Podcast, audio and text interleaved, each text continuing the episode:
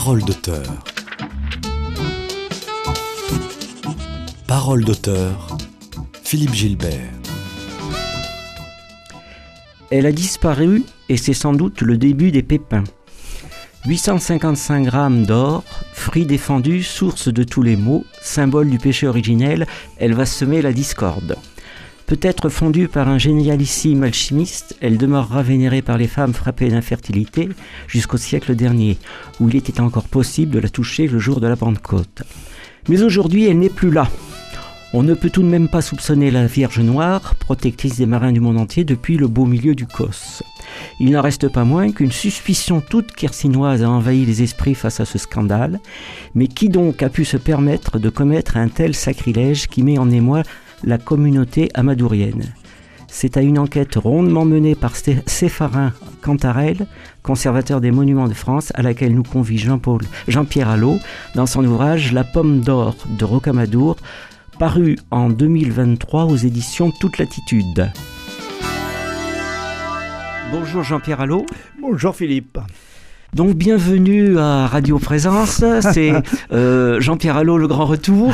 Un retour aux sources, oui, un studio que je connais bien, un réalisateur qui n'a pas changé, et un micro bleu euh, auquel je me suis livré tous les matins pendant, euh, je crois, sept ans. Donc ça a été une très belle aventure et je suis content d'y revenir pour parler de littérature. Très bien, les, les auditeurs de Radio Présence apprécieront. Je les salue en passant en leur rappelant que désormais euh, vous pouvez réagir à cette émission sur le site de radioprésence.com et que cette émission est désormais euh, disponible en podcast sur toutes les plateformes numériques dignes de ce nom. Voilà. Alors, euh, Jean-Pierre Allot, une première question. en lisant votre livre, si j'ai bien compris, euh, ce qui se passe d'important à Rocamadour, ce n'est pas entre la poire et le fromage, mais entre la pomme et le fromage. Oui, la pomme, cette fameuse euh, pomme d'or. Il faut dire que cet ouvrage, ce roman, est donc le, sixième d'une série, hein, puisque les aventures de Séraphin Cantarel ont commencé il y a euh, pas mal d'années maintenant avec euh, Albi, puis on est allé en Mont-Saint-Michel, on est allé à Reims, on est allé à Cordouan, on est allé sur la côte basque, on est allé à Bordeaux, et on est passé par Rocamadour au travers de cette intrigue, une intrigue euh, que j'ai voulu lotoise. Je suis lotois de cœur et euh, profondément attaché à, ce cause du, du Quercy et à la vallée du Lot. Et vous savez que nul n'est prophète en son pays.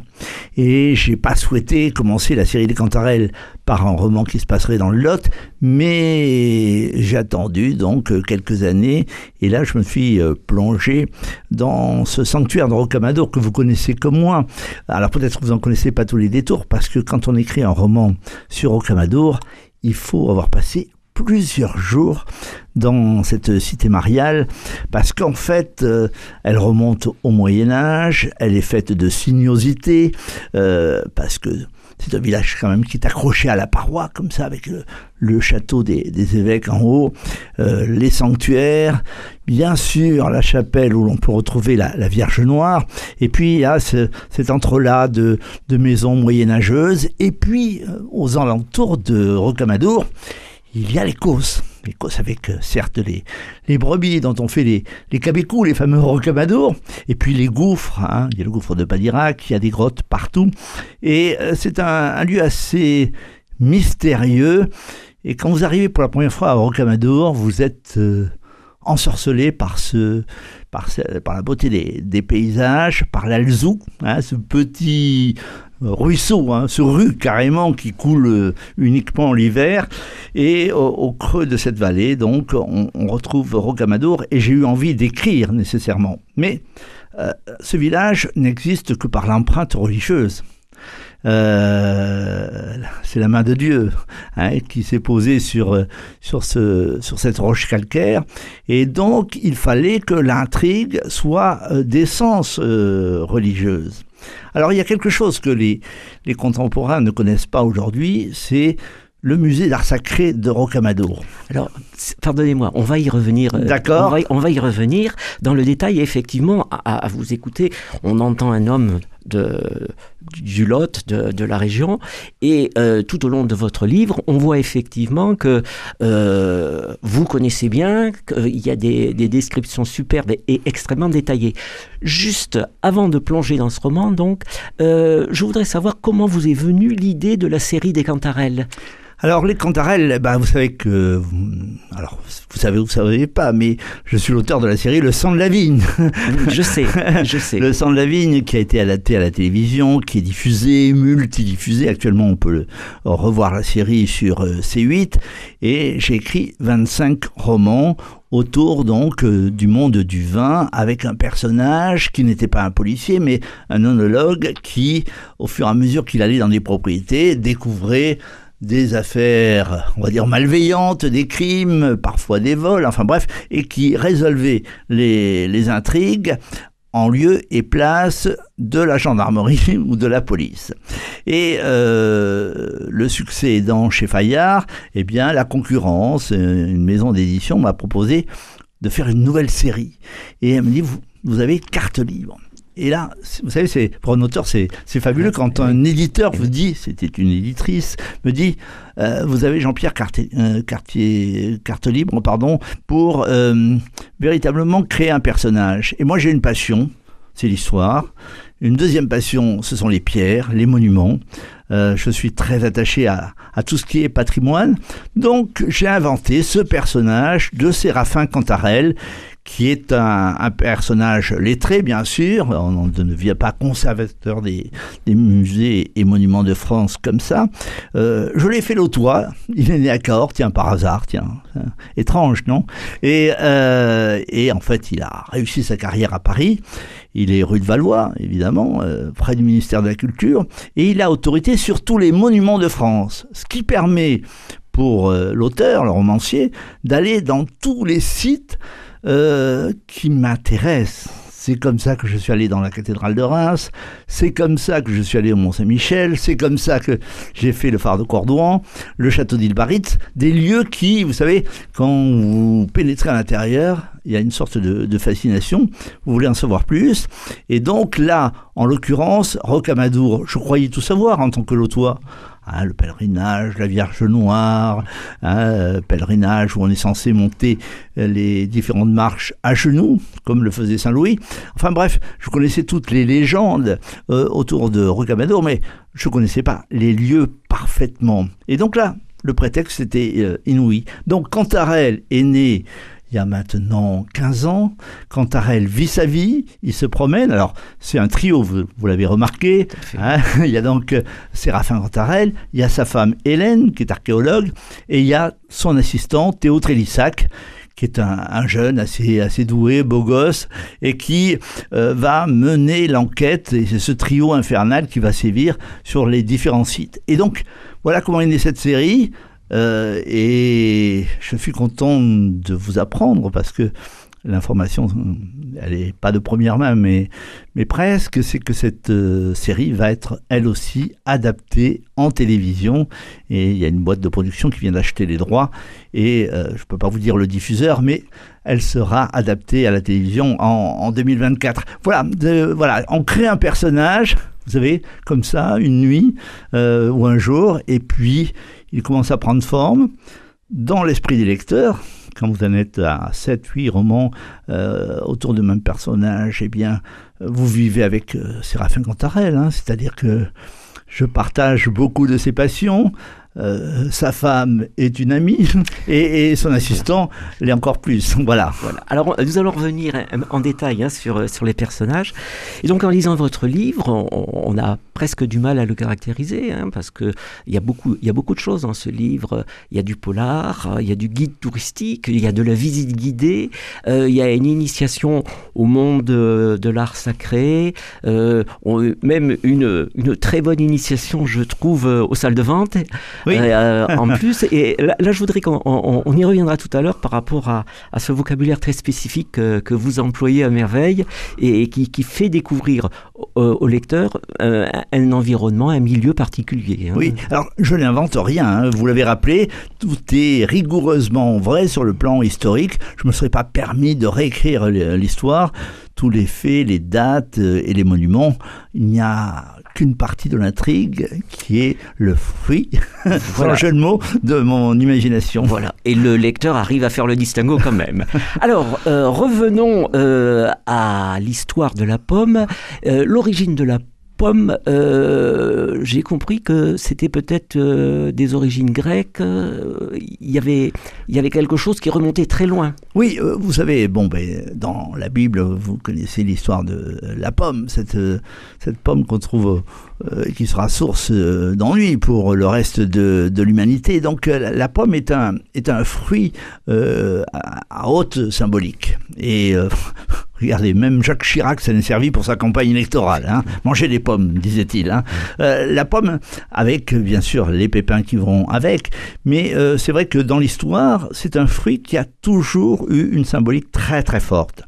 Et là, en l'occurrence, euh, ce qui est important à Rocamadour, c'est qu'il y a un musée d'art sacré qui, hélas, est fermé aujourd'hui, mais qui renferme des, des pièces, alors des pièces liturgiques évidemment, magnifique hein, pour l'avoir visité alors qu'il est fermé.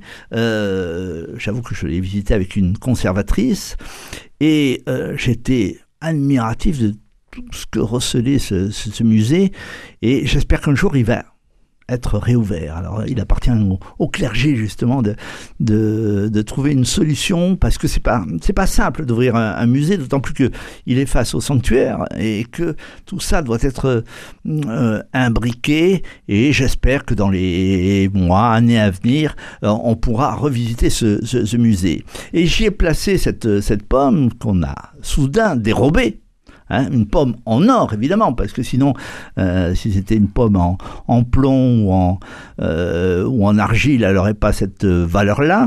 Elle est, elle est vénérée parce que, à la fois, elle est source, elle est miraculeuse, elle euh, vous assure de la fertilité. Elle a, elle, a, beaucoup de vertus. Elle a beaucoup de vertus. Hein. Oui. Euh, elle, est, elle est belle, on peut la caresser, euh, la croquer c'est difficile car elle est un or, et un beau jour elle disparaît qui peut être l'auteur de, de, de, ce vol? Et c'est le début de, de l'intrigue, c'est la pelote, le fil, vous savez, que vous tirez, avec toutes les hypothèses qu'on peut émettre quand euh, euh, disparaît donc euh, le, thème même de, votre roman. Et là, c'est l'imagination qui, court, mais j'avoue que je prends un malin plaisir à, à, perdre le lecteur, à me perdre moi-même aussi, hein, parce que quand vous écrivez un roman, les gens pensent que vous avez dans votre tête tous les éléments il suffit de les juste apposer et écrire chapitre après chapitre. En fait, non. Euh, parfois, je me perds moi-même et je sais qui a commis le, le, crime de lèse-majesté. Mais, mais de, de, là à euh, expliciter très, très vite euh, la manière par laquelle l'enquête doit être menée, ben non. Non, je, je, je m'amuse et je me surprends moi-même quand j'écris. Et alors, euh, comment, comment faites-vous pour euh, assurer la cohérence? Parce qu'effectivement, comme vous dites, il euh, y a un risque de se perdre. Vous avez une méthode particulière, c'est-à-dire vous, vous revenez 100 fois sur l'ouvrage ou Quelle est votre méthode? Alors, je vais vous dire une chose, c'est généralement j'écris le matin. Hein j'écris le matin vers 8h30 jusqu'à midi, midi et demi. Euh, et là, l'esprit est, relativement frais. Et au moment où je prends mon café, je me dis, tu pars du point A pour aller au point B, en espérant qu'à midi ou midi et demi, ça serait arrivé au point B. Et euh, en réalité, je ne sais pas tout à fait quel chemin je vais emprunter. Je connais la finalité, euh, mais comme je le disais, j'aime me perdre. C'est-à-dire, c'est, vous savez, euh, vous imaginez que Dupont va voir Monsieur Durand qui habite à 30 km, il prend sa voiture, il y a quelqu'un qui fait du stop, il prend la personne et de la conversation avec la personne va naître une autre intrigue. Et j'aime bien me perdre et de façon à retomber aussi sur mes pattes parce que mais c'est jubilatoire parce que quand vous écrivez quelque part c'est votre inconscient qui dicte souvent euh, la manière avec laquelle vous baladez votre lecteur.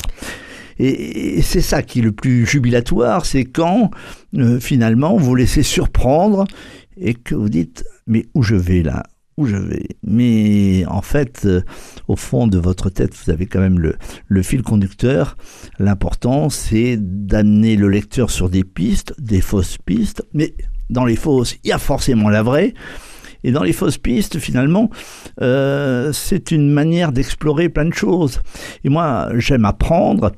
Et Rocamadour, c'est une somme d'informations, comme le Mont-Saint-Michel, comme le phare de Cordouan. Et j'aime bien distiller, c'est ce que me disent mes, mes, lecteurs et mes lectrices, surtout parce que c'est pas à vous, Philippe, que je vais apprendre qu'il y a davantage de lectrices que de lecteurs. Hein et regardez, c'était Monique Fauché qui vous précédait à, à, ce micro. Monique était euh, la, la plus belle et la plus grande des, lectrices, parce qu'elle détectait dans, dans, les chapitres ce que parfois certains lecteurs ne voyaient pas. Et donc, euh, euh, c'est vrai que les lecteurs, quand ils ferment mon roman, ils ont appris plein de choses, ils sont incollables sur Rocamadour. Et, et j'aime bien quand ils viennent me voir après en me disant, cette pomme, où est-elle? Et oui, c'est ça, parce qu'il y a toute la, la vraisemblance d'un récit. Et alors, je voudrais confirmer aux, aux auditeurs qui nous écoutent, c'est qu'effectivement, euh, vous êtes redoutable en, en, matière de fausses pistes. Parce que combien de fois, pendant la lecture... Je vous ai perdu. ah, non seulement vous m'avez perdu, mais je me dis, il s'amuse. Oui. Il s'amuse à me perdre. Et, et ça nécessitait de revenir un peu en arrière pour dire où est, où est-ce que j'ai, j'ai lâché. Oui, oui. Et ça, je, je trouve que pour un lecteur, c'est très, très, très agréable parce que on, on est obligé d'être vigilant. Et si on n'est pas vigilant, ben, euh, on rame un peu. Hein, quand même. Oui, alors ça, c'est, c'est véritablement euh, le, le, principe même du, du roman policier, c'est de perdre son, son lecteur. Mais euh, moi, je le au travers d'un petit détail qui paraît anodin comme ça et qui finalement euh, va révéler in fine euh, l'issue de l'intrigue, mais parce que je crée des personnages qui sont un peu complexes. Hein, c'est euh, voilà, ils sont ils sont pas simples mes personnages, mais enfin, qui est simple autour de cette table hein? On a tous euh, des personnalités euh, à la fois complexes, mais c'est ça qui rend les autres intéressants, c'est quand ils vous surprennent.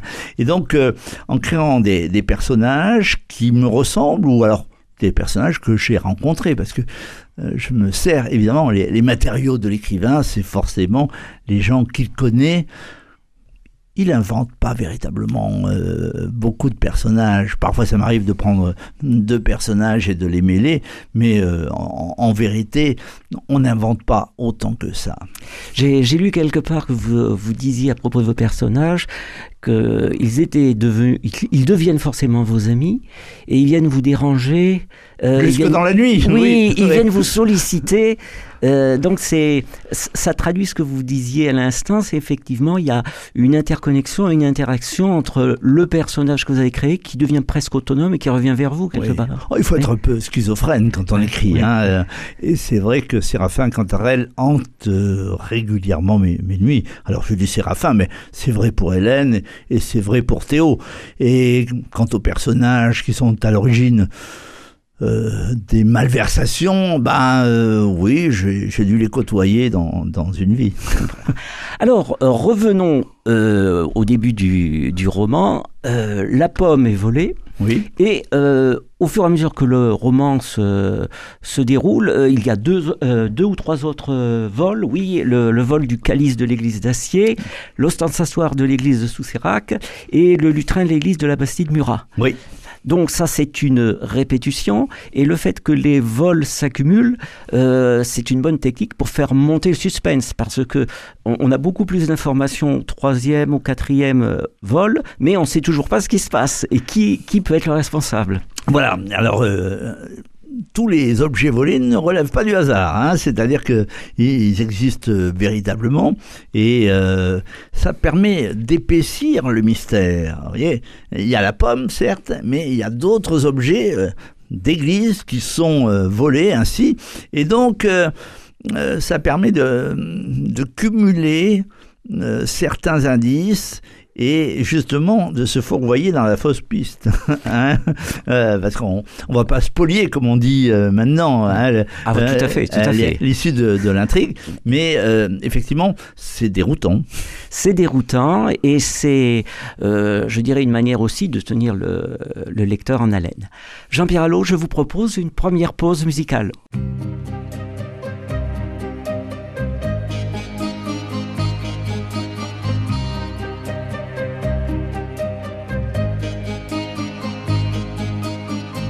De plaines en forêt, de vallons en collines. Du printemps qui va naître à tes mortes saisons. De ce que j'ai vécu à ce que j'imagine, je n'en finirai pas d'écrire ta chanson, ma France. Au grand soleil d'été qui courbe la Provence déjeuner de Bretagne aux bruyères d'Ardèche. Quelque chose dans l'air a cette transparence et ce goût du bonheur qui rend ma lèvre sèche. Ma France, cette air de liberté au-delà des frontières. Aux peuples étrangers qui donnaient le vertige et dont vous usurpez aujourd'hui le prestige. Elle répond toujours du nom de Robespierre, ma France. Celle du vieil Hugo tenant de son exil. Des enfants de 5 ans travaillant dans les mines. Celle qui construisit de ses mains vos usines. Celle dont Monsieur Thiers a dit on la fusille, ma France.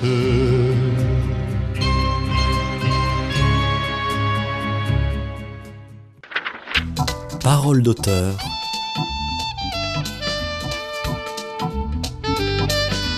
Philippe Gilbert.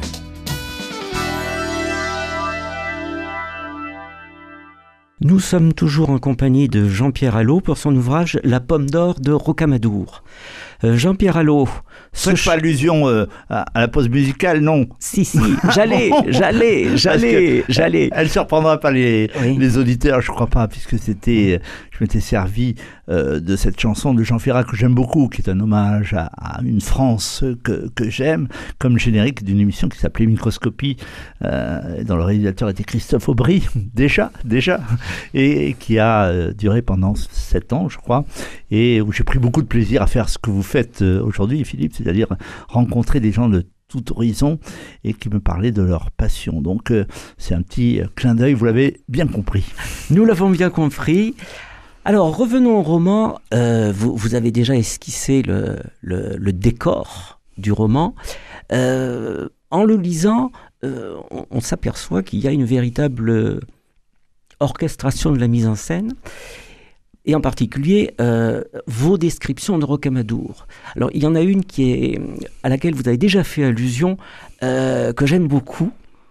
Vous dites les maisons sont construites sur la rivière, les églises sont sur les maisons, les rochers sont sur les églises et le château sur les rochers.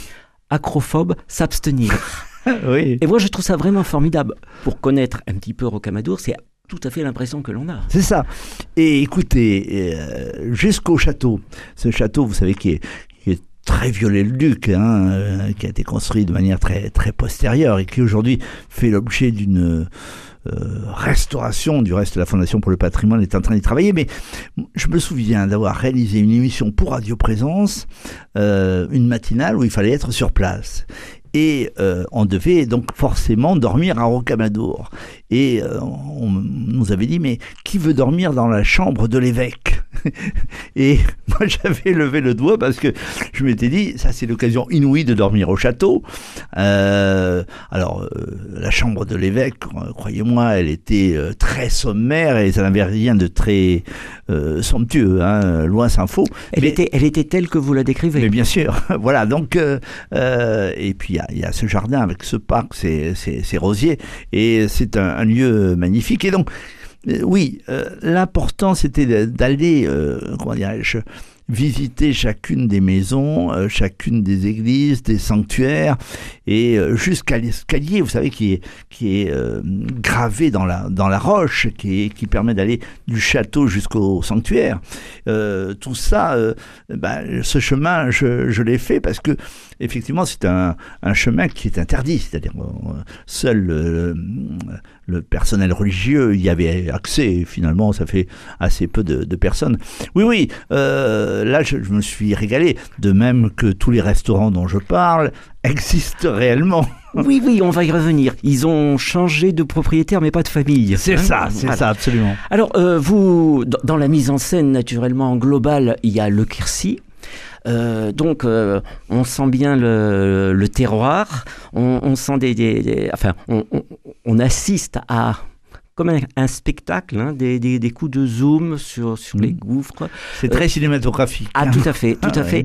Donc, euh, euh, je ne suis pas étonné que ça donne lieu à une adaptation télé. absolument pas. Ouais. Euh, vous parlez euh, de manière très précise de Rocamadour. Alors, est-ce que je peux vous poser la, la question? Ce passage secret, Oui, il existe oui. Oui, oui. Ah oui, oui, absolument, oui. Euh, Mm. Si, je, je l'ai parcouru.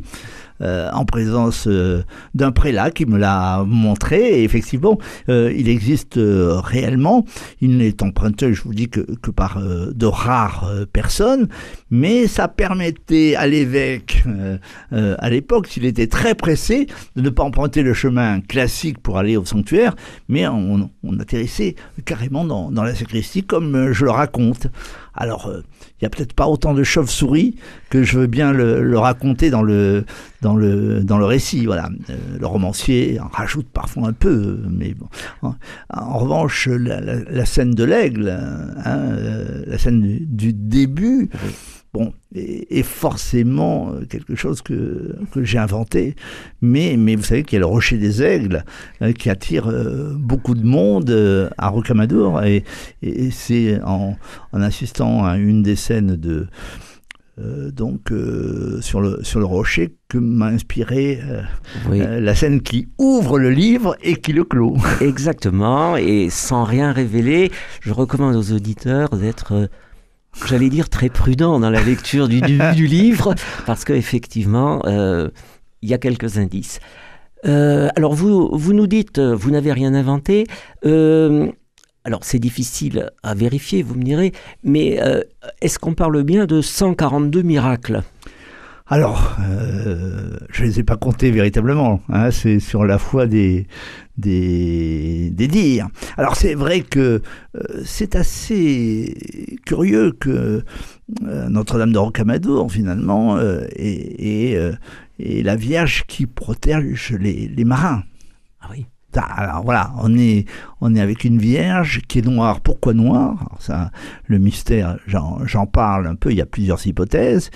Et euh, quand elle arrive, enfin quand elle sauve euh, des marins en pleine mer, eh bien il y a la cloche qui sonne.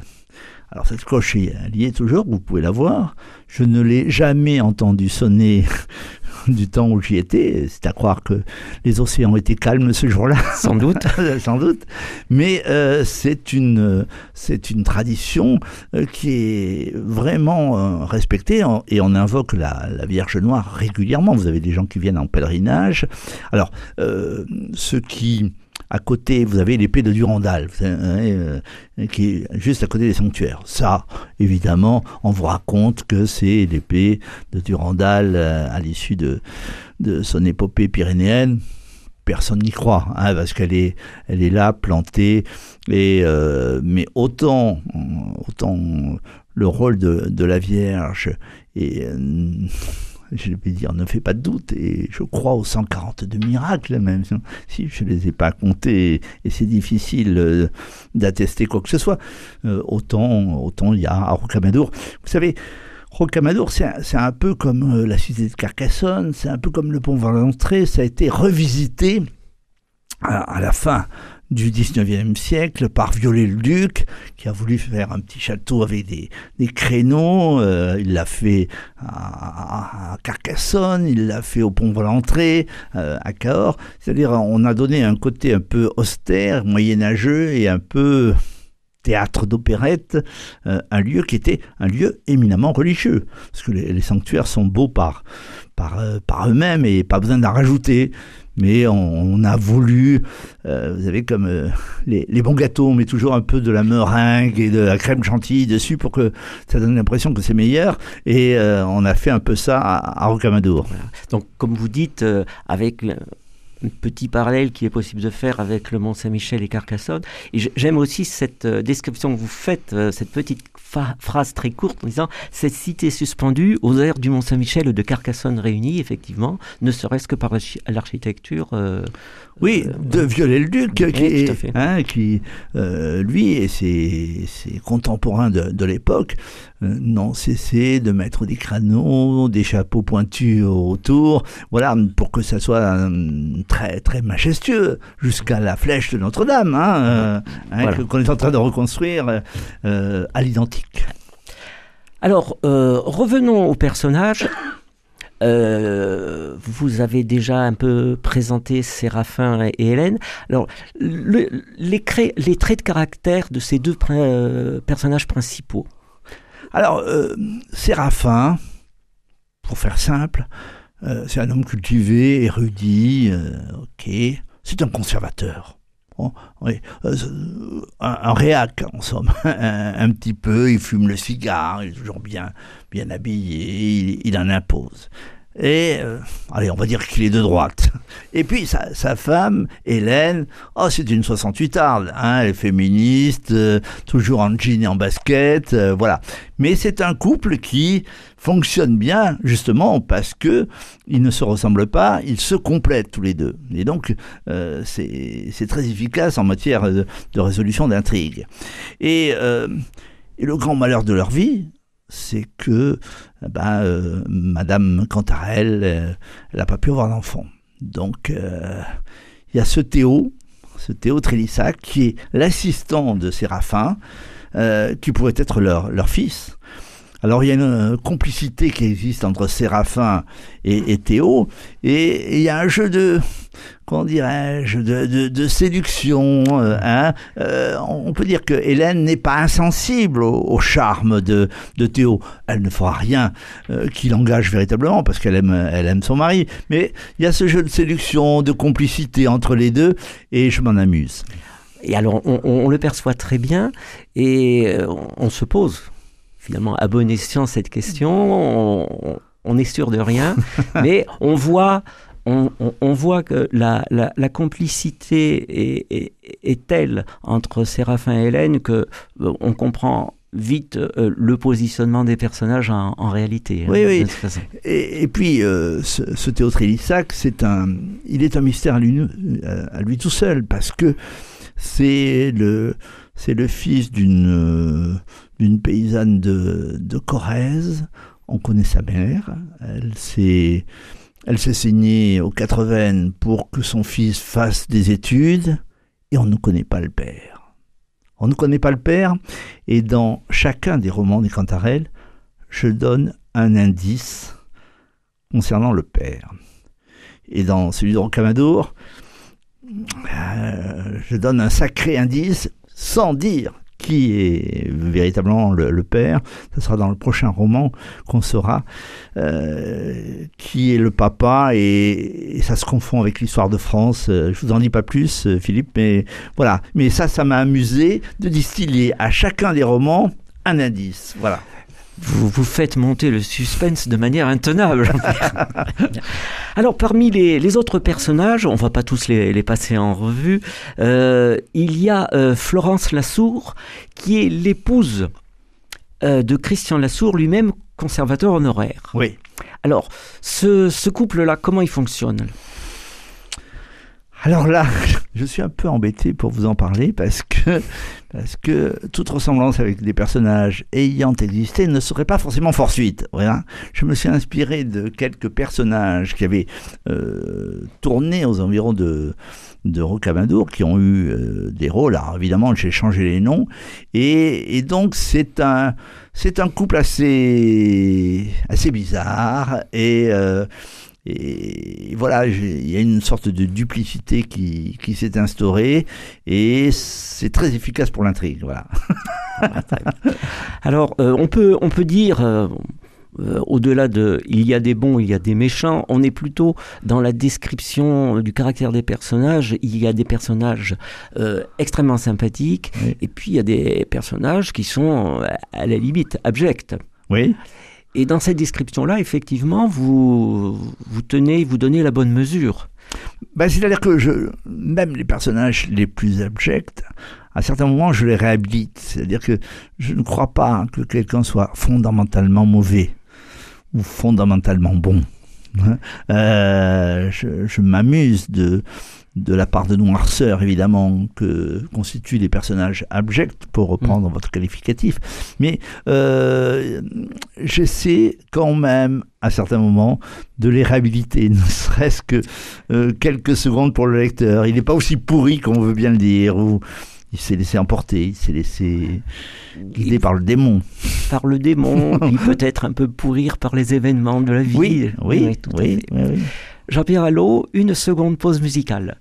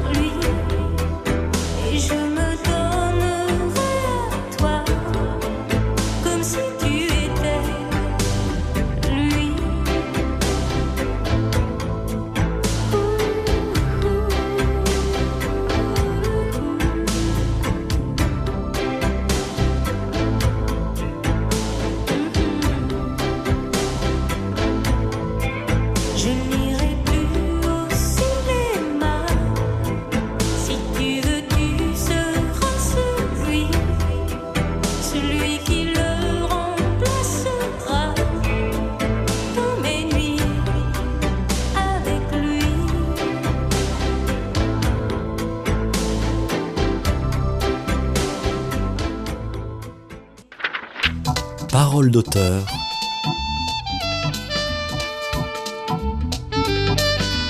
Philippe Gilbert.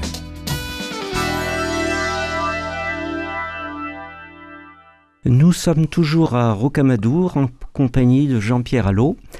Euh, Jean-Pierre Allot, la légende de Jimmy. Oui, allusion à James Dean.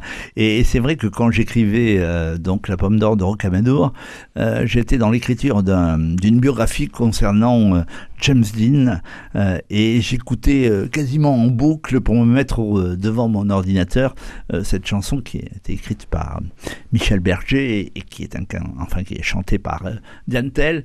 C'est vrai que dans un roman, vous êtes tous les personnages. Quand vous écrivez une biographie, vous n'êtes qu'un seul personnage.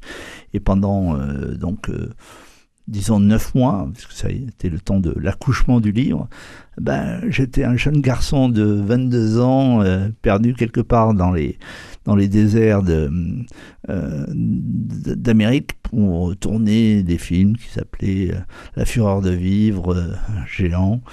voilà. Et, et donc en boucle, j'écoutais cette chanson. D'accord, souvenir, souvenir. Souvenir, souvenir. Dans votre livre, euh, il y a un côté polar, il y a une intrigue, et il y a différents sujets. Euh, c'est ça qui fait le grand intérêt et la richesse de, de cet ouvrage. Il y a notamment euh, des, des, passages très, très détaillés et qui font saliver au sujet de la gastronomie. Alors, vous, vous parlez. Je ne me force pas là. mais on, sent qu'il y a de toute façon du naturel, qu'il y a une côté appétence. Épicurien, oui, une appétence. Il y a une appétence certaine. Alors, euh, moi, j'y ai retrouvé donc naturellement le foie gras et le pain bi. Et le pain bi, moi, a résonné de manière très particulière puisque mais j'ai des origines corésiennes et ma grand-mère euh, euh, couper le, le, le pain bis et ce pain, et ce au-delà d'être excellent, il avait une, une durée de conservation très longue, extraordinaire- oui, oui. extraordinaire. On faisait une semaine avec un pain bis. Oui, oui, absolument. Et alors, vous nous guidez à travers les, les meilleures tables de la région. Ah oui. Alors, euh, parlez-nous un petit peu de, Pont de, de- Louis par exemple, euh, par exemple, il y a le pont de Louis, il y a euh, Beaustit, géant de Vallon. Oui. Euh, Parlez-nous un petit peu de ces établissements. Alors, euh, pour le pont de Louis, euh, là, euh, quand on recherche le, le paradis dans le Lot, il est peut-être à Rocamadour, mais il est certainement au pont de Louis. Le pont de Louis, c'est un, savez, c'est le premier restaurant étoilé de France. Il a été créé en 1900 et en même temps que le Michelin. Voilà, que le guide Michelin. Et il a eu une étoile à la naissance du Michelin. Et aujourd'hui, il a toujours une étoile. C'est resté dans la même famille. Et c'est un, une auberge qui est sur Louis, Louis qui va se jeter dans, la Dordogne. Et vous avez donc euh, ce ruisseau avec un pont romain qui a été détruit par les inondations. Mais il est devant vous quand vous déjeunez sur la terrasse. Et au-dessus, vous avez un énorme piton rocheux sur lequel il y a le château de Belcastel. Alors Belcastel, c'est le château par excellence. Alors, c'est pas un château moyenâgeux, hein, c'est un château du, du 17 au 18e, euh, qui est très beau. Et je vais vous raconter une histoire. Quand euh, Brad Pitt cherchait à acheter une propriété, eh bien, euh, en France, avec An- Angelina Jolie, eh bien, ils survolaient en hélico et ils ont survolé la vallée et ils ont vu ce château magnifique. Et Brad Pitt a dit au copilote Arrêtez-vous et je vais aller négocier l'achat du château. Euh, pour tout vous dire, il a été accueilli avec euh, une carabine et le propriétaire dit vous pouvez être Brad Pitt ou je ne sais qui, en tout cas c'est chez moi et repartez vite sinon euh, je, tire dans l'hélico. Euh, voilà comment s'est déroulée euh, cette intrigue, enfin cette cette anecdote dirons-nous. Et voilà. Et le Pont de Louis, c'est ce restaurant qui appartient à la famille Chambon. Chambon, pour faire bon. Et, euh, et là, on y mange des truites, on y mange euh, des plats truffés, on y mange des écrevisses, euh, on y mange du pastis, vous savez, ce, ce gâteau euh, gascon excellent. C'est un lieu paradisiaque. Il y a un hôtel, hôtel auberge. Et là, bon, les Chambons sont devenus des, des amis. Et j'ai fait la scène finale, la scène de résolution. Elle se passe au, au Pont de Louis. Comme j'ai situé aussi d'autres scènes au, au beau site euh, Voilà, là, je n'invente rien. Alors, on, on le sent que vous n'inventez rien. Euh, on prend des notes pour dire euh, cet été, il faudra que j'y passe. oui. Et euh, au niveau du dessert, vous parlez du pastis, mais euh, Cantarel, lui, il s'offre une tarte aux châtaignes. Ah, tarte aux Hein châtaignes, bien, bien sûr, oui. Voilà, c'est-à-dire, euh, c'est vrai que j'ai fait en sorte euh, que les, les plats que mangent Cantarel ou Hélène ou euh, Théo soient à la carte du, du Pont de Louis, Euh, bien évidemment. Alors j'ai voulu varier les plaisirs, hein. mais euh, oui, euh, je suis épicurien, je le revendique hautement, et, euh, et c'est vrai que hum, quand je fais mes repérages euh, pour écrire mes, mes romans, euh, les moments les plus excitants, c'est quand je visite les monuments et quand je pénètre dans quelques auberges euh, qui me procurent un, un plaisir euh, au niveau de la panse. Ben, vous avez bien raison. Alors, euh, quittons la gastronomie. Et je dois dire que on, on assiste euh, à une, une leçon d'art floral. Ah, Alors, c'est j'aime au nom de la rose. Ah, au nom de la rose. Et alors, dites-moi, euh, donnez-nous des informations sur le métier de rosiériste. Alors, oui, j'ai une passion pour, le, pour les roses. Hein, vous savez, je suis même président de, de l'association qui pour la renaissance des jardins du peintre Henri Martin à, à Marquerolles. Hein, c'est mon, c'est mon dada du, du moment. Et oui, euh, en fait, chez ma grand-mère, il y avait des rosiers, chez mes parents aussi. Et j'ai toujours euh, cherché à connaître bah, euh, les variétés de roses. Alors, je je peux pas dire que j'ai la main verte. J'avais une, j'ai une maman qui a la main verte, mais moi, euh, je suis qu'un admirateur Et euh, j'aime les roses, j'aime les roses capiteuses, celles qui, celles qui sentent véritablement. Et, et donc, euh, quand je reçois le catalogue de chez Delbar, vous savez, c'est euh, un des plus grands rosiéristes, eh bien, je me plonge euh, au milieu de, de tous ces rosiers en disant, ben, je vais acheter celle-là, celle-là, celle-là. Et, et en fait, maintenant, je les achète par procuration pour le jardin d'Hen- d'Henri Martin. Et c'est vrai que oui, j'ai cette passion des, des roses, un peu comme Colette euh, l'avait. euh, voilà, c'est et puis il y a le côté un peu peut-être anglais euh, parce que les Anglais adorent les les, les jardins aux, rosiers, rosiers sauvages parfois, ro- rosiers anglais. Hein, euh. voilà, donc euh, oui, cette passion pour, pour les roses, ça aurait pu s'appeler au nom de la rose d'ailleurs, mais je crois que le titre était un peu pris. Oh, c'était de toute façon un peu connoté. Euh, et vous avez de, très belles expressions pour caractériser ce métier de rosiériste. Euh, Vous dites ses talents d'architecte en fleurs et en verdure ne s'exerçaient que dans les jardins du château. Et vous, vous rajoutez quelque chose que je trouve très bien aussi, c'est le jeune homme qui avait fait ses humanités horticoles. Oui. Oui, oui, oui, parce que le, le jardinier en, en question est, est, un, est un jeune homme qui est, qui est très, très euh, doué. Et euh, vous savez, il y a dans notre région euh, des, des établissements qui vous enseignent l'horticulture. Euh, vous en avez en, dans la Haute-Garonne, vous en avez en Lot-et-Garonne, euh, dans le Tarn également. Et euh, moi, je trouve ça passionnant, les gens. Et, j'ai remarqué que chez, chez les jeunes, il y a, y a- cette passion pour les, pour, pour les roses. Le jardinier dont je parle, quelque part, existe. Enfin, c'est pas tout à fait ce- celui que je connais, mais il, il en est pas loin. Quittons les roses et euh, parlons un peu du Cap. Le Cap. Oui, le Capitole. Ah, le Capitole. Ah oui, mais le Capitole, ça c'est, euh, c'est quand même le train magique. C'est, euh, vous savez, aujourd'hui, si vous prenez le train en gare d'Austerlitz pour aller à Toulouse, vous allez être fondamentalement déçu parce que euh, il y a une chance sur deux pour que vous tombiez en panne à Brive avec une heure de retard. C'est quasiment rituel. Le Capitole, on faisait le trajet, euh, donc dans les années 70, hein, euh, en 6h30, vous étiez à Toulouse. Aujourd'hui, il en faut, il en faut plus. Vous aviez un train avec un wagon-restaurant où vous mangiez sur des nappes blanches. On vous servait du vin de. Vous aviez de la vaisselle en porcelaine de Limoges et vous aviez de véritables couverts. Aujourd'hui, vous avez des sandwichs qui ressemblent à rien. Et si par malheur vous devez aller aux toilettes, il faut faire le ménage avant. Vous voyez, oh, euh, ça c'était dans les années 70. Et le, le Capitole était la gloire même de la SNCF. Aujourd'hui, on a des intercités minables, mal entretenues. Et euh, alors au profit, vous allez me dire des TGV. Oui, sauf que le TGV, il passe par Bordeaux. Hein. Il va faire Toulouse. Et euh, vous savez que la LGV alimente les, les chroniques régulièrement. Et que le lotois qui voudra emprunter le TGV, il devra aller à Montauban ou à Agen. Voilà.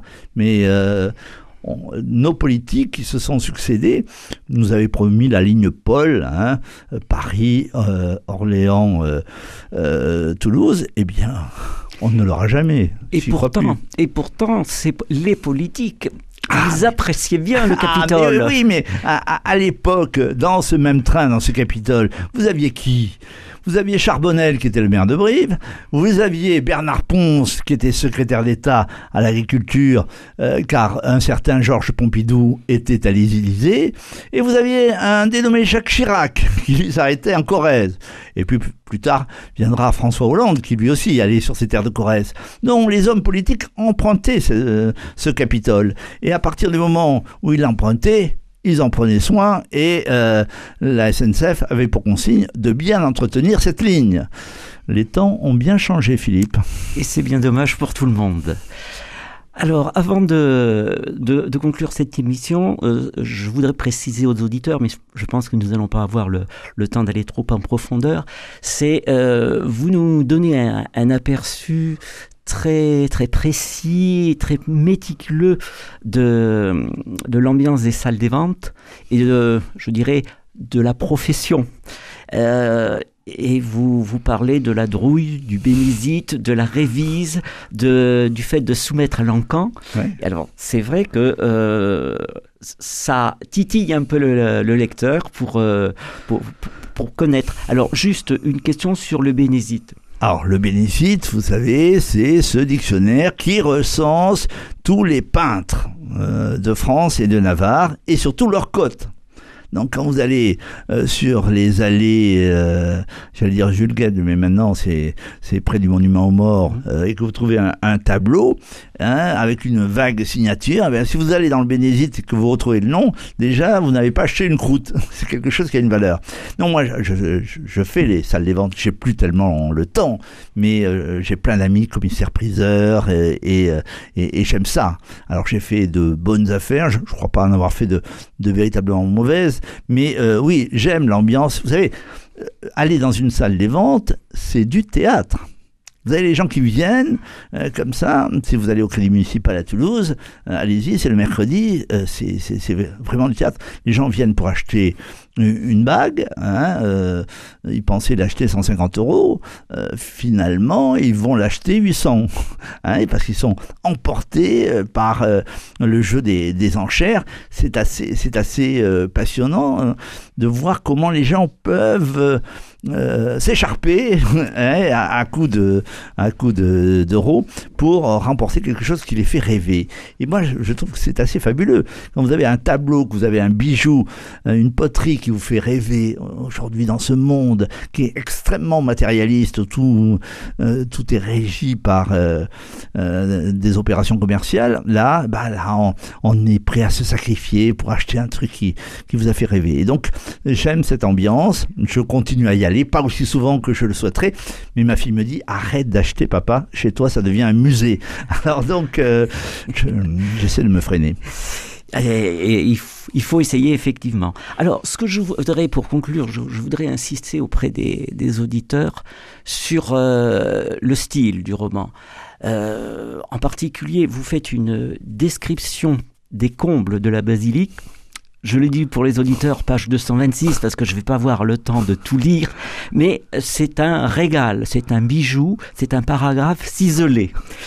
Face à lui s'offrait une immense forêt de chevrons s'étirant vers un ciel de lauze, une ample charpente de bateaux à l'envers, où il paraissait extrêmement dangereux de se hasarder. Je- je ne continue pas, mais c'est vraiment un régal. De la même façon, au niveau de votre style, donc on a évoqué tout à l'heure cette expression les humanités horticoles. Euh, ça, c'est c'est pas mal du tout. Vous dit, vous, à un moment donné, vous dé- décrivez le, le, brigadier, Mariotti, l'homme qui avait su faire sienne les mœurs gastronomiques du Quercy et copiner avec les marquis du radicalisme lotois, n'était pas, selon le parquet, rompu à la rouerie des captieux cherchant honneur et médaille, tant la province regorge de ces médiocres, désirant briller à tout prix, sous couvert de vernis culturel, fait de verbiage, d'approximation et d'une pro- forte propension à la fatuité.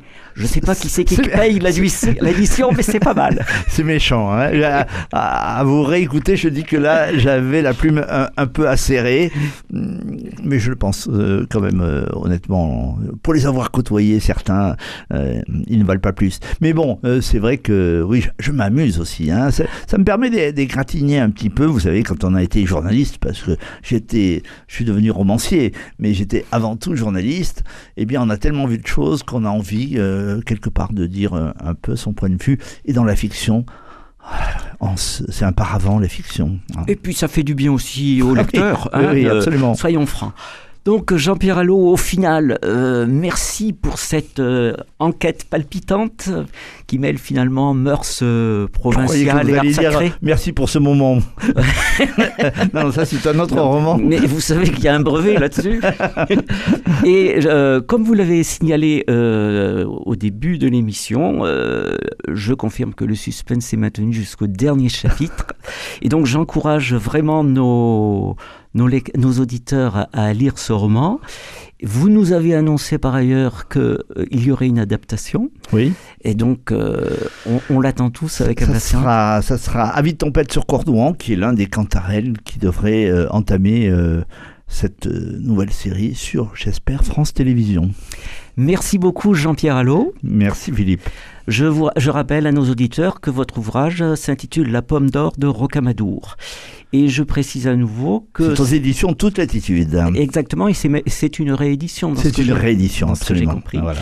Euh, je rappelle à nos auditeurs que toutes les semaines, Parole d'auteur est diffusée le mercredi à 10h, suivi d'une première rediffusion le vendredi à 19h et d'une seconde le samedi à 17h. Au revoir à tous et merci. thank you